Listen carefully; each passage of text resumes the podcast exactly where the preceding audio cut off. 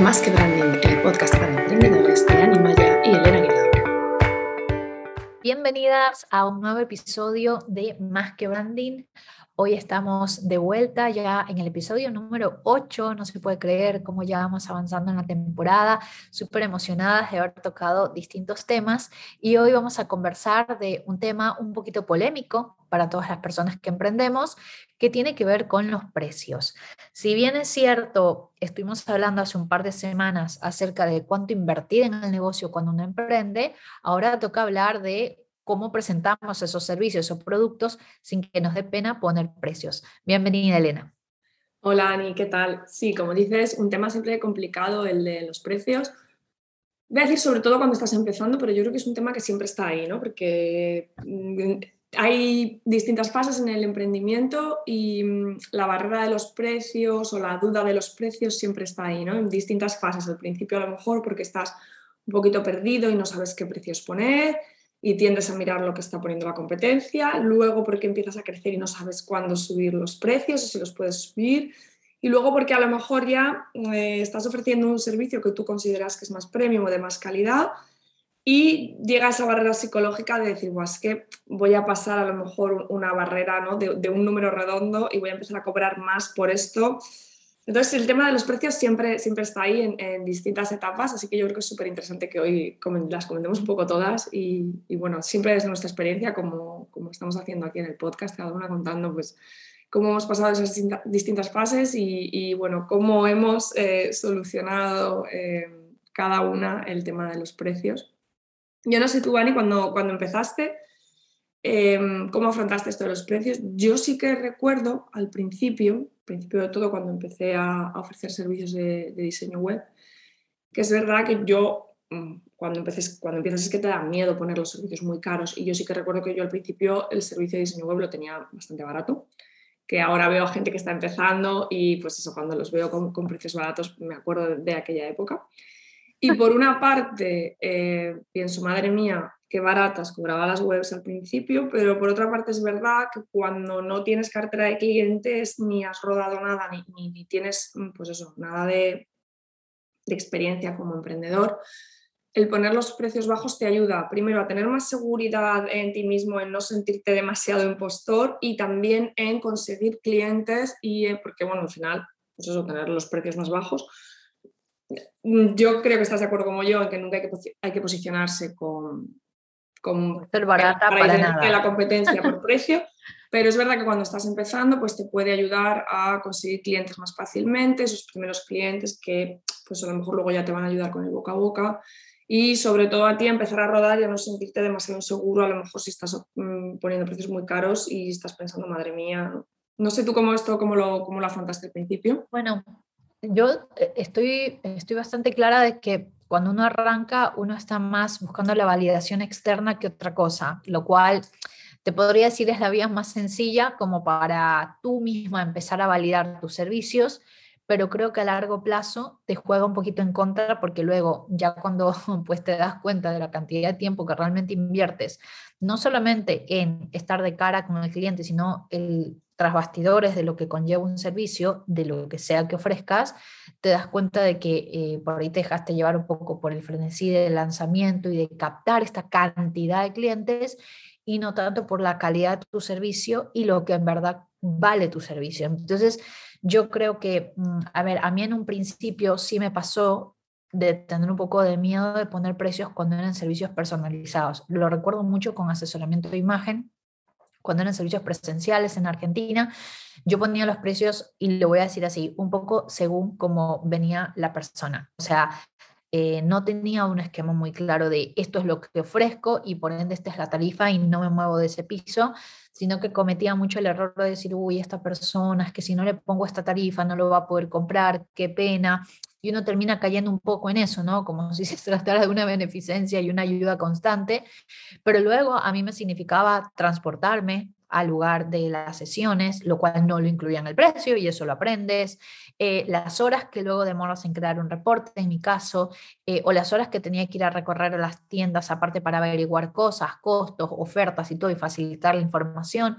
Recuerdo también en un punto de hacer diferenciación de precios según el cliente. O sea, yo decía, oye, yo creo que este puede pagar un poquito más y cobra, o sea, algo totalmente falta de ética incluso, ¿no? Pero el desconocimiento te hacía cometer esos errores porque decías, pero es que si no lo hago así, nadie me lo va a comprar. Entonces, esos, esos errores y ese desequilibrio, eh, yo lo recuerdo muy, muy vividamente el primer año que me lancé a ofrecer los servicios presenciales. Y luego el otro error que cometí era esta situación de pensar de que, bueno, como nadie va a poder pagar un servicio como el que en verdad estoy ofreciendo, pues voy a ofrecer una opción súper barata y quedarme ahí, en la opción súper barata y nunca ver la posibilidad de que ese sea el primer escalón para que luego las personas compren más. Ejemplo, el lanzamiento de mi ebook eh, de autoasesoramiento de imagen que lo hice en el 2016 y lo hice a un precio ridículamente barato, 25 dólares en ese momento. Yo decía, bueno, pues si nadie puede pagarme un servicio de 300, 400 dólares, que era lo que realmente costaban la cantidad de sesiones y todo lo que ameritaba, pues aunque sea que me compren este ebook. ¿Y qué me pasaba? Se quedaba ahí. O sea, en, si alguien lo compraba bien y si no lo compraba también, y no es que si lo compraban yo luego tenía una estrategia como para atraer a la persona a otro escalón de servicios e ir creciendo continuamente. Entonces yo creo que sí, eh, esa parte inicial es como muy crucial y determina muchísimo luego la percepción que tiene la audiencia de ti, porque a mí luego me costó horrores volver a posicionar mi marca con servicios que valgan la pena pagar sin que me lo cuestionen o sin que me regateen. Que a ver, de tanto en tanto me puede llegar a aparecer alguna persona que me tire el comentario de, ay, me parece muy costoso. O sea, hasta el día de hoy, literal, hace un mes que lancé mi último programa, dos clientas que habían sido súper leales conmigo y mis, y mis precios, mis programas y todo, y que siempre les pareció muy bien pagar por mi trabajo, cometieron el error de tirarme ese comentario. No sé si un poco en plan desesperación, eh, porque no se lo podían permitir con, con, el programa que estaba lanzando, o un poco porque ya empiezas a eh, poner una especie de filtro cuando escalas con los servicios y entonces va cambiando también la audiencia. Yo creo, sí, yo creo que ahí lo que tú dices también, bueno, además nosotras que trabajamos mucho el branding, ya sabes que al final, bueno, subir precios eh, también incluye como un reposicionamiento de la marca y es verdad que a lo mejor pues mucha gente que ha sido cliente hasta ese momento, pues ya deja de estar ¿no? en tu target de cliente ideal.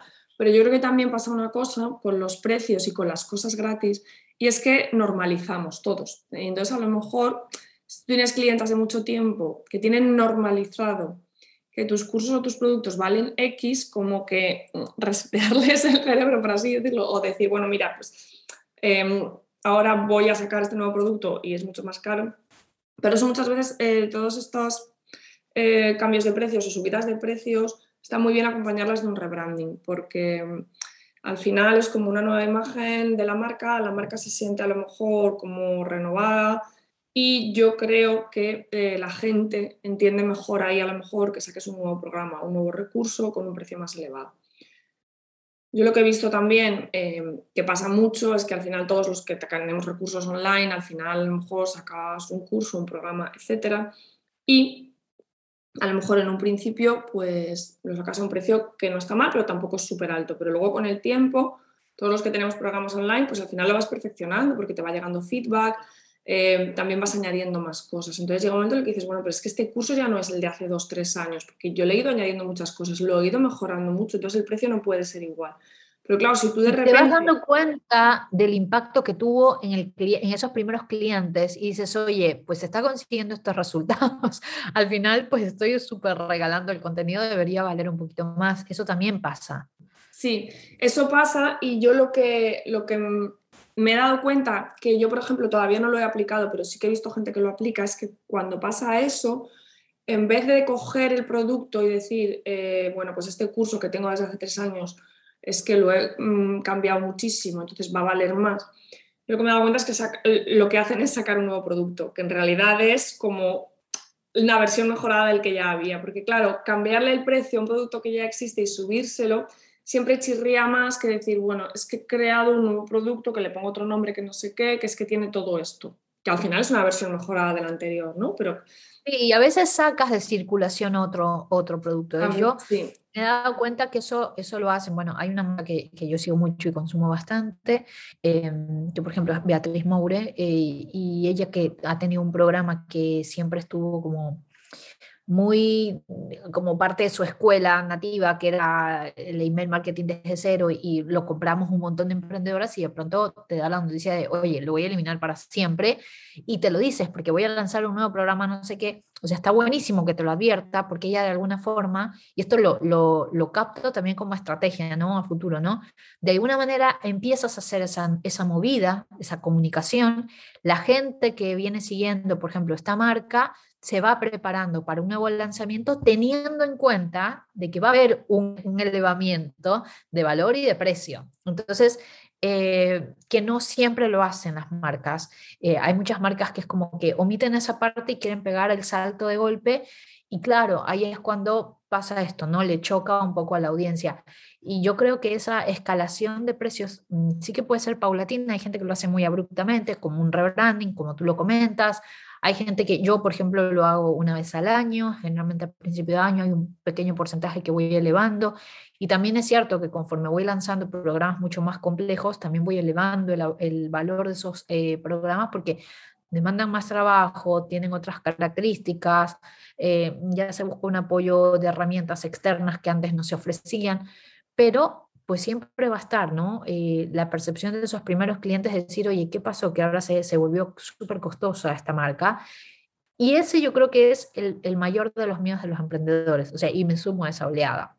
A mí me costó horrores eh, tener el concepto de que yo podía cobrar más de X cantidad de dinero, eh, porque en mi cabeza es como, no lo van a poder pagar, es que no lo van a poder pagar.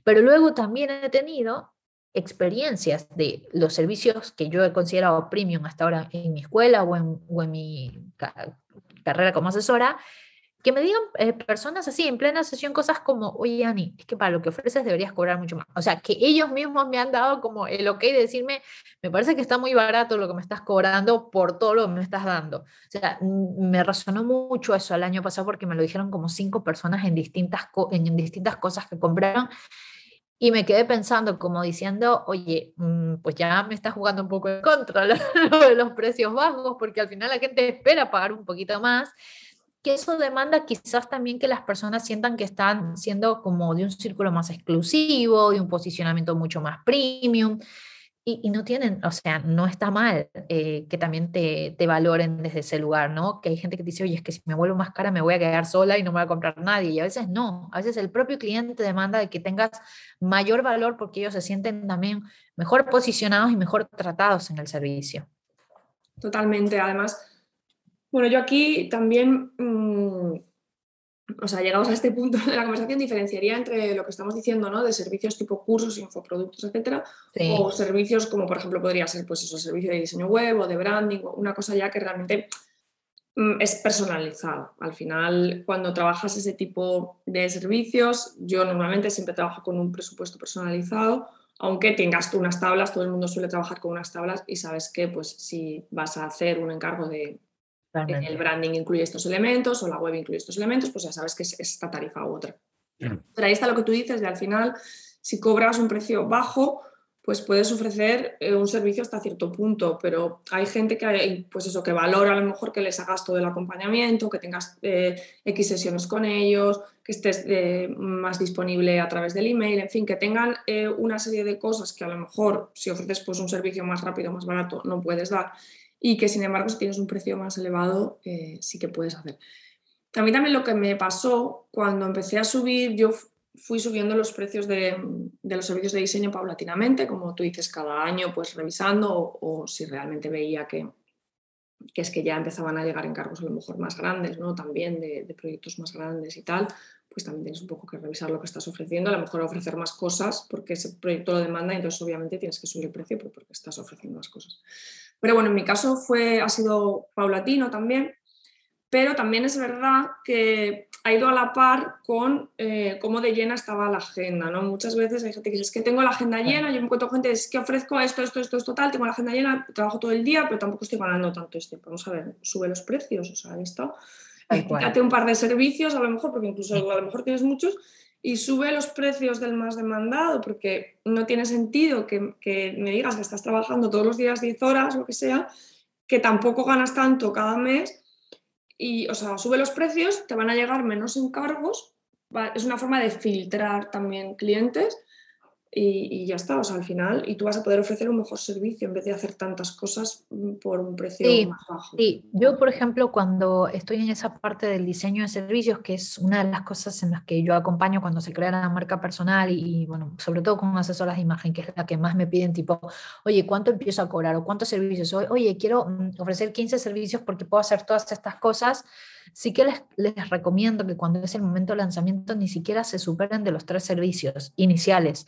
Y luego, eh, pues que te va bien, pues sigues abriendo el abanico de servicios, pero como que inicialmente centrarse en tres servicios y con una diferenciación de precios importante, precisamente o para hacerle el recorrido de menos a más a un cliente o para que vayas segmentando, no sé, un producto digital súper accesible como para validar tu, tu tus suscriptores, eh, otro precio que sea otro servicio con un precio estándar, que sea como el que fijo, va a ayudarte a facturar todos los meses porque se vende como pan caliente, pero al mismo tiempo pues cubre los costos y aparte te deja una ganancia.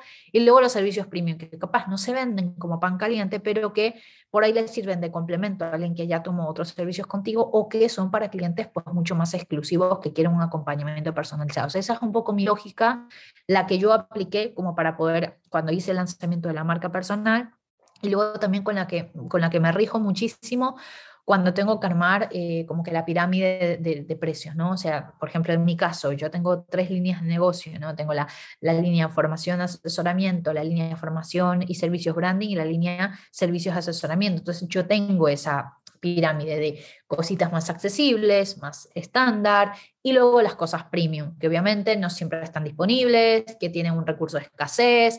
O sea, hay muchos factores alrededor de los precios. Lo que pasa es que creo yo un poco, o por desconocimiento de estrategia, o por el miedo a no ser comprado, es que se cae mucho en siempre pensar en que el precio más barato es lo que más fácil te ayuda a escalar en el negocio o que te ayuda a tener muchos clientes y ser súper conocida. Y no necesariamente, porque yo a veces, o sea, he conocido casos cercanos de emprendedoras que por ahí pues no llegan ni a 1.500 seguidores en sus redes sociales, y que te facturan de 30.000 en adelante anualmente. ¿Por qué? Porque tienen solamente servicios premium, sea programas grupales o de acompañamiento, pero que tienen sus precios súper elevados, porque tienen un público muy, muy, muy de nicho. Entonces, es un poco eso, ¿no? que a veces lo asociamos de que, oye, tengo que poner precios baratos eh, porque es que no me conoce nadie, es que tengo pocos seguidores en tal red social o es que no tengo 10 años de experiencia. Y los precios no vienen mucho por ahí. O sea, los precios tienen que ver con otros factores también. Sí, de hecho, lo que estás diciendo al final está muy relacionado con el posicionamiento de marca. Porque, bueno, al final, tú si te posicionas, el problema que yo veo y que pasa cuando empiezas y pones los servicios muy baratos, es que luego tienes que reposicionar la marca, porque si incluso puede que los clientes, la cartera de clientes que tengas, como tú comentabas antes, pues ya no te sirva, porque haya gente que diga, es que has subido mucho los precios, ¿sabes? Entonces, claro, eso es, hay, hay veces que no, que vas subiendo los precios y los clientes están súper contentos contigo, incluso con lo que tú decías antes te dicen, no es que por todo lo que me das esto me parece barato y yo sigo contigo, no, no pasa nada, eso es genial, pero es verdad que subiendo los precios pues también se asume que se van a perder clientes por el camino, pero lo que tú lo que comentas también de, que no, hay, o sea, no es necesario tener un gran recorrido, ni muchos seguidores, ni nada, para poner, ofrecer un servicio premium. Son más barreras mentales, yo creo que nos ponemos nosotros. Sí, totalmente. Que otra cosa, porque luego tienes que reposicionar la marca. Yo en mi caso mm, fue todo como de forma natural. O sea, normalmente también, que es lo que le suele pasar a mucha gente, empiezas con los eh, precios bajos porque tampoco tienes cartera de clientes y lo que dices, te crees que va a ser más fácil encontrar un cliente que ofrezca esa cantidad que otro, pero en realidad no, porque hay gente que necesita un servicio, a lo mejor el cliente que necesita el servicio premium y que quiere una web más cara no te va a contratar por el posicionamiento de marca, por, lo, que, estás presentando, te va a ver y va a decir, no, es que esta persona no me sirve para lo que yo quiero porque yo realmente quiero en mi caso, quiero una web realmente que tenga estas características y esta persona se está ofreciendo este precio tal, no lo va a tener. Entonces, al final es una cuestión de posicionamiento de marca. Si tú te estás posicionando como alguien que ofrece un servicio más premium eh, de X cosa, pues vas a atraer a ese cliente y al final todo se hace, pues eso, con la identidad de marca, con el contenido, con la comunicación.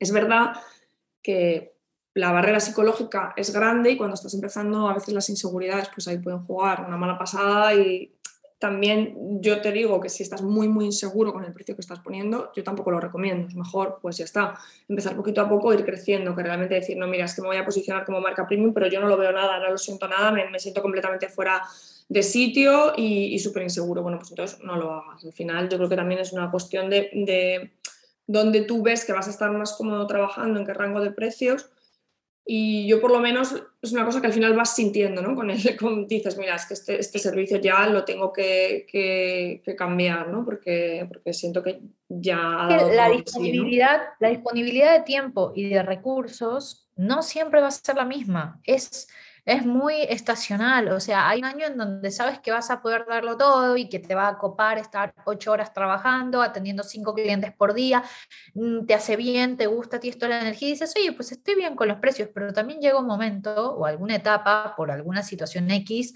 en donde tú dices, yo no puedo estar ocho horas pegada en la computadora. O sea, yo puedo estar máximo cuatro por día y atender máximo a uno o dos clientes por día, porque no me da la cabeza o luego todo lo que tengo que hacer tras bastidores, no sé, reportes, diagnósticos, seguimiento, revisión de tareas, lo que sea, me está llevando el triple de tiempo que cuando le atiendo eh, directamente por suma a un cliente. Entonces, te das cuenta de que ahí mm, eso es, una clara señal de subir los precios o de hacer la versión grupal. El otro día leía... no me acuerdo de quién era en Instagram, pero bueno, es una emprendedora que sigo mucho, pero ahorita no se me viene a la mente su usuario, eh, que ella decía, ¿no? Que eh, su, su momento clave para poner eh, servicios grupales fue esto, como que decía, tengo alta demanda de clientes, todos quieren lo mismo, están bien los precios, pero a mí no me está dando el factor tiempo, ¿qué tal si junto a 10 o 20 personas para ofrecerles el mismo servicio? Quizás no a ese súper elevado precio, pero a un precio mm, un poco intermedio, donde dejo satisfechos a todos y donde minimizo también la cantidad de horas en la que tengo que estar de cara a ofrecer ese servicio en una buena calidad. Entonces son varias cosas. Algo que quería mencionar eh, y que es la pregunta del millón que siempre hacen, a ver cómo lo dices tú, em, es, bueno, ¿y cómo se establecen esos precios? ¿En qué te basas para ponerle un precio a tu servicio o a tu producto? A ver, yo creo que aquí mmm, influyen varias cosas y sí que en función también de, lo que sea, ¿no? De si es, como decías antes, un infoproducto, un ebook, un curso o, si es un producto, pues como puede ser el diseño web otra cosa. Yo en el tema de infoproductos creo que todos nos dejamos llevar mucho por los precios de la competencia. Pero es que creo que también es verdad que influye mucho en eh, que la gente vaya a comprar o no, porque hay una serie de cursos o productos, pues eso, los ebooks, tal, que ya tienen un rango de precios a los que estamos todos acostumbrados. Entonces, realmente, si te vas a salir de ese rango de precios, es porque vas a ofrecer algo súper novedoso, vas a hacer un lanzamiento súper novedoso o vas a sacar lo que vaya a sacar el curso, lo que sea el planteamiento, va a ser súper novedoso. Pero si vas a sacar, por ejemplo, en el branding, ¿no? Nosotros trabajamos, si vas a sacar un curso de branding que hay tropecientos, ¿no? Entre un rango de precios X y lo vas a poner al doble, lo tienes que justificar muy bien porque si no, no se va a apuntar nadie. Claro, claro. Entonces yo creo que ahí sí que es verdad que hay que hacer un estudio de mercado, que no es, no es decir, no es coger y decir, bueno, como la competencia tiene este precio, yo voy a poner el mismo, pero bueno, sí que hay que hacer un estudio de mercado, yo creo, para posicionar el producto, para decir, vale, el mercado ahora mismo está así y decir, vale, yo es que voy a ofrecer algo novedoso, entonces da igual porque yo quiero este precio porque sé que lo que voy a ofrecer es distinto tal, o pues mira, no, yo el, contenido que voy a crear y tal, tengo que estar en este rango de precios porque me va a resultar más fácil venderlo.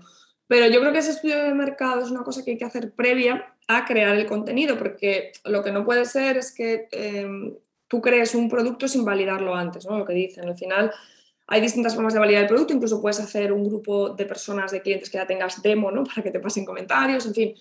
Pero si tú ya sabes que es un producto que está en el mercado funcionando, que tiene mucha gente en un rango de precios X, pues tú ya sabes que ese producto a ese precio funciona. Lo que pasa es que luego tienes tú que estimar qué tiempo le vas a dedicar para crear ese contenido, para crear ese precio. Porque si tú pones a crear contenido a lo loco, crear un curso que luego a lo mejor eso se te va de rango lo que sea y tu posicionamiento no es el adecuado, pues igual te cuesta venderlo. No sé, yo creo que, que, ahí hay que sí que hay que hacer estudio de mercado, incluso antes de preparar el producto para saber pues, lo que vas a ofrecer, lo que tienes que preparar, el tiempo que le vas a dedicar, no acabar dedicándole muchísimo tiempo a un producto que luego pues al final tampoco vas a poder revender muy caro. Yo en esto siempre pongo el ejemplo de los ebooks, que yo creo que han caído en desgracia con el tiempo. Yo también tuve un ebook como tú y yo creo que el tiempo que se dedica, o sea, yo cuando he creado cursos online o he creado el ebook, es que al final en crear un ebook se pierde muchísimo tiempo. Y es un producto... Mucho más tiempo que hacer videos. Es impresionante. Tienes que escribirlo, tienes que maquetarlo. Además, pues eso, si es un ebook de branding o de algo un poquito relacionado con el diseño, lo tienes que hacer. El diseño es importante. Claro, tienes que tener, tiene que tener una estética cuidada, o sea, que luego es un tiempo de maquetación, de que todo te cuadre, de que no un párrafo no, no quede entonces, hacer un ebook es muchísimo tiempo y es un producto que ahora mismo no se puede vender por más de 30 euros. Te pongas como te pongas, ya tiene que ser la 30 euros ya es caro, porque sí, ahora sí, o sea, ya, eso es el máximo, diría yo.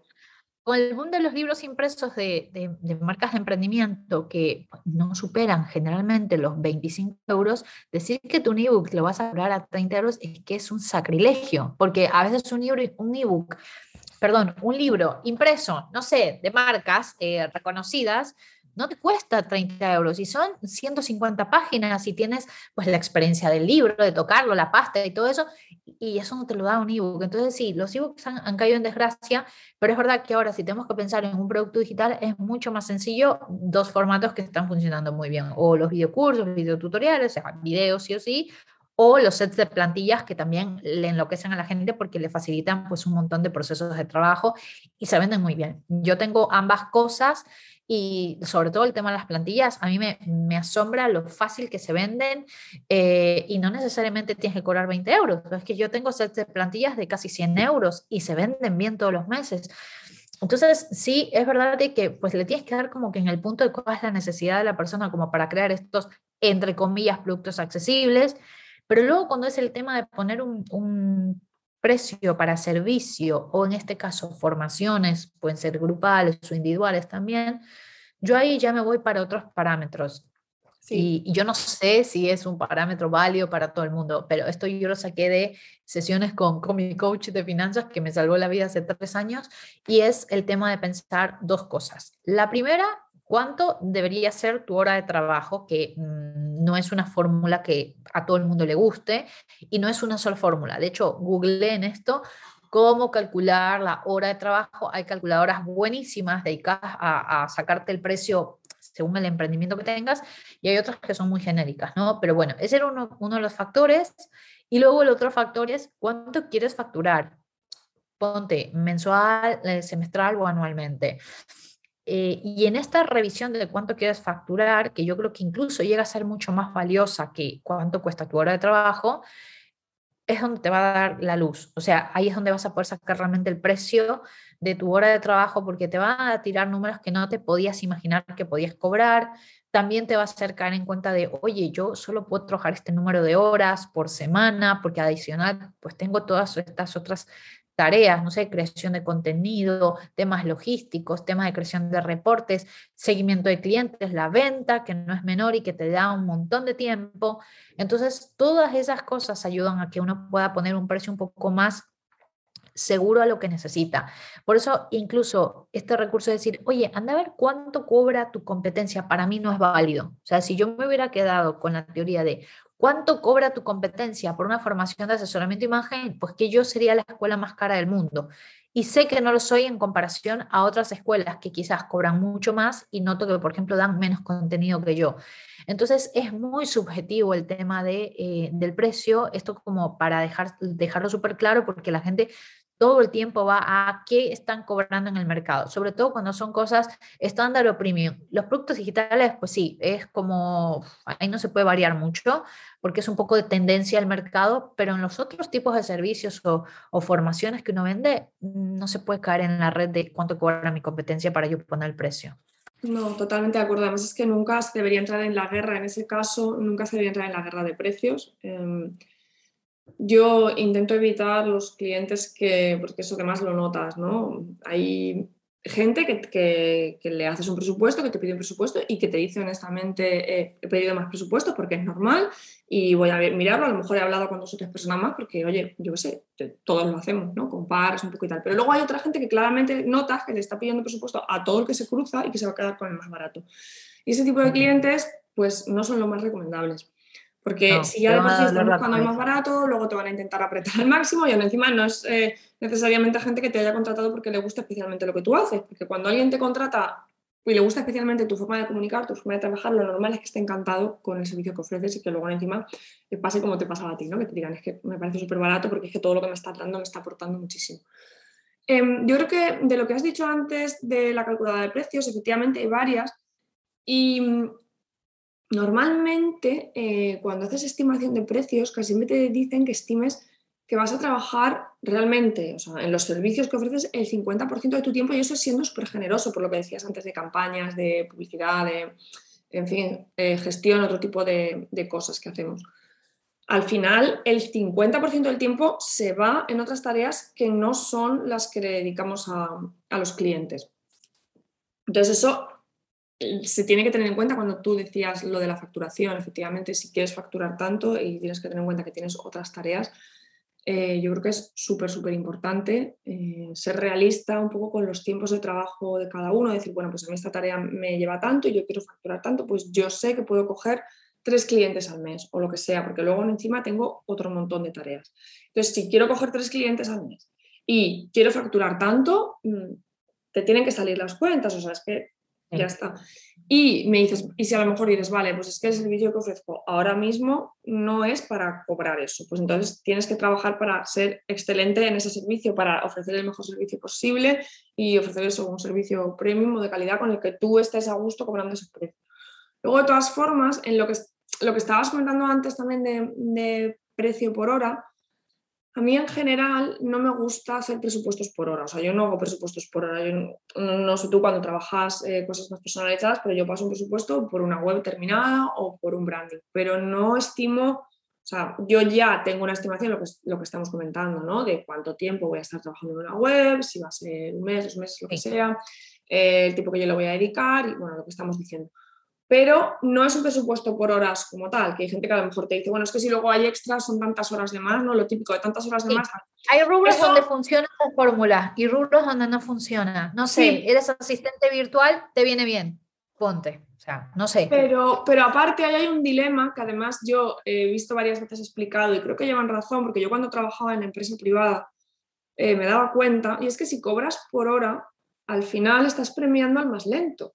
Y eso tampoco es así, porque a veces hay gente que quiere una web y la quiere rápido. Entonces yo tengo, o sea, tienes que penalizar a alguien que te haga, digo la web porque es lo mío, ¿no? Pero da igual. Alguien que te haga un servicio, que te ofrezca algo, un producto terminado de excelente calidad, de la misma calidad que otro, dos productos iguales, de la misma calidad, y que uno te lo haga en la mitad de tiempo que el otro, tienes que penalizar al de la mitad de tiempo, ¿no? Al revés, deberías pagarle un extra porque lo ha terminado antes, ¿no? Entonces, lo de pagar por horas, ya te digo, a mí, lo de facturar por horas a mí no, me suele gustar. Eh, a veces te equivocas y acabas trabajando, o sea, a veces haces la estimación de hay problemas, tal, y acabas Casi siempre sales en desventaja cuando cobras por hora, casi siempre. si cobras por hora, ya está. Es, es que tengo que echar estas horas más, es esto más. Pero a mí primero, no, me parece, igual lo que comentabas antes, ¿no? no me parece una forma honesta de pasar presupuesto, porque yo al final tengo que ser capaz de estimar de cuánto tiempo me cuesta a mí hacer un trabajo, me parece más serio, más profesional, que te cobro esto por trabajo entregado, y que yo luego te esté diciendo dos horas más, están, pues si yo he estimado mal, por lo que sea, es mi problema, ¿no? ya tendré que aprender a estimar bien en el futuro. Pero no me parece serio y profesional andar mandándoles, que soy gente que lo hace también, por coger a los clientes con un precio barato por no pasarles un presupuesto muy elevado al principio, pasar un presupuesto más ajustado y luego cada X, cada cosita pequeña que hay que hacer es, esto tanto más, porque esto son tantas más, esto tanto más. Y al final quedas fatal, porque el cliente tiene la sensación de que le estás sangrando todo el rato. Si desde el principio le pasas un presupuesto que incluye todo, que a lo mejor es más elevado porque es lo que estamos comentando, es un servicio premium, pero tú le explicas desde el principio, es todo esto, luego va a estar encantado, porque va a decir, es que es todo lo que me has contado, incluso a veces un poco más, pero si cada semana, cada semana o cada mes o cada cosa es este poquito más porque te he hecho esta cosa. A mí me parece que da súper mala imagen eso. Por ejemplo, a mí en, en, el caso puntual donde me sirve este ejemplo es, mm, te pongo el ejemplo del servicio de personal shopping. Tú ofreces un servicio de personal shopping que es un acompañamiento a irte de compras, presencialmente estoy hablando, ¿no? Que online es otro dilema y tú dices, este servicio cuesta tres, e, e, es por tres horas. O sea, no nos vamos a pasar a tres horas porque este es el esquema, incluye esto, esto, esto, esto, esto. Y no hay forma que nos pasemos esas tres horas. Yo soy muy explícita con eso cuando me ha tocado hacerlo presencial. Pero sí es cierto de que pueden haber algunos inconvenientes, como que, por ejemplo, en mi caso, ¿no?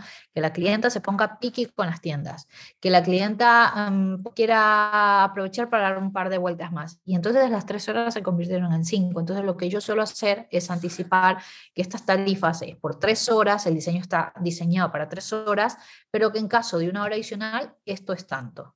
Entonces, en ese sentido, por eso decía, para algunos servicios muy puntuales, el poder ponerle un precio a la hora te salva de clientes que por ahí no se toman en serio el diseño de un servicio o el tiempo asignado para el servicio y que al mismo tiempo pues sea lo más productivo posible. A mí en general, eh, como tú dices, ¿no? Si son cosas personalizadas, yo a veces incluso digo, mira, te doy de cortesía 30 minutos más, una, una hora más de mentoring o lo revisamos porque no nos alcanzó el tiempo, pero porque lo quiero hacer como regalo. Pero ya te digo, de cara al público, algún que otro servicio, pues esto de las horas te ayuda a resguardarte un poco de eh, impuntualidad del cliente, eh, un poco descuido del cliente o cosas así, que te puede pasar uno de 20 casos, o sea, no es algo habitual, pero alguna que otra vez te puede pasar.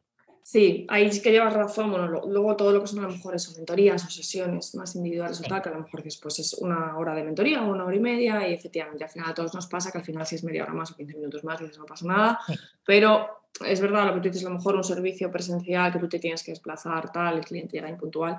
Pero bueno, yo creo que lo que tú dices, el planteamiento es que desde el principio esté claro que son esas tres horas y claro, pero en el mismo presupuesto pones y si te pasas una hora, pero yo lo que, o sea, cual, cualquier mm, añadido al precio que vaya después, o sea, cualquier separación, digamos, o, porque a veces puedes pasar presupuesto, pues eso, como dos partes, ¿no? Esta parte y esta otra, pero que vaya todo incluido en el presupuesto inicial, porque yo lo de ir luego añadiendo cositas, a veces es el propio cliente que te lo pide, oye, mira, es que me he dado cuenta que ahora de repente quiero esto, yo no lo había pensado antes, añádeme.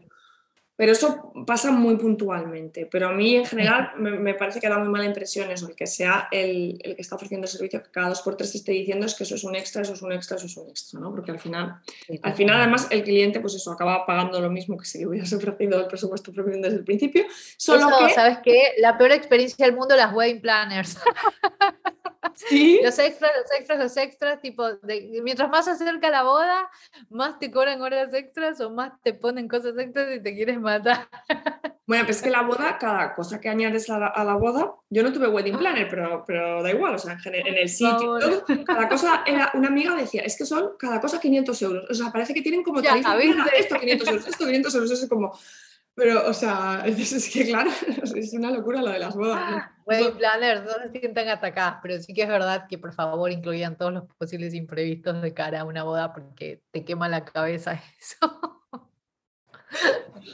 Bueno, tras este breve inciso de bodas, em, no, sé, no sé si, si, quieres añadir algo más. Yo creo que más o menos lo hemos comentado un poco. Un poco yo creo que hemos, hemos, podido profundizar todos los escenarios posibles que, que te presentan, eh, se te presentan cuando tienes que pensar en precios, porque mm, un poco para cerrar la idea de, del por qué este episodio, creo que por sobre todas las cosas hay barreras psicológicas que nos impiden cobrar por lo que, por lo que tenemos que cobrar.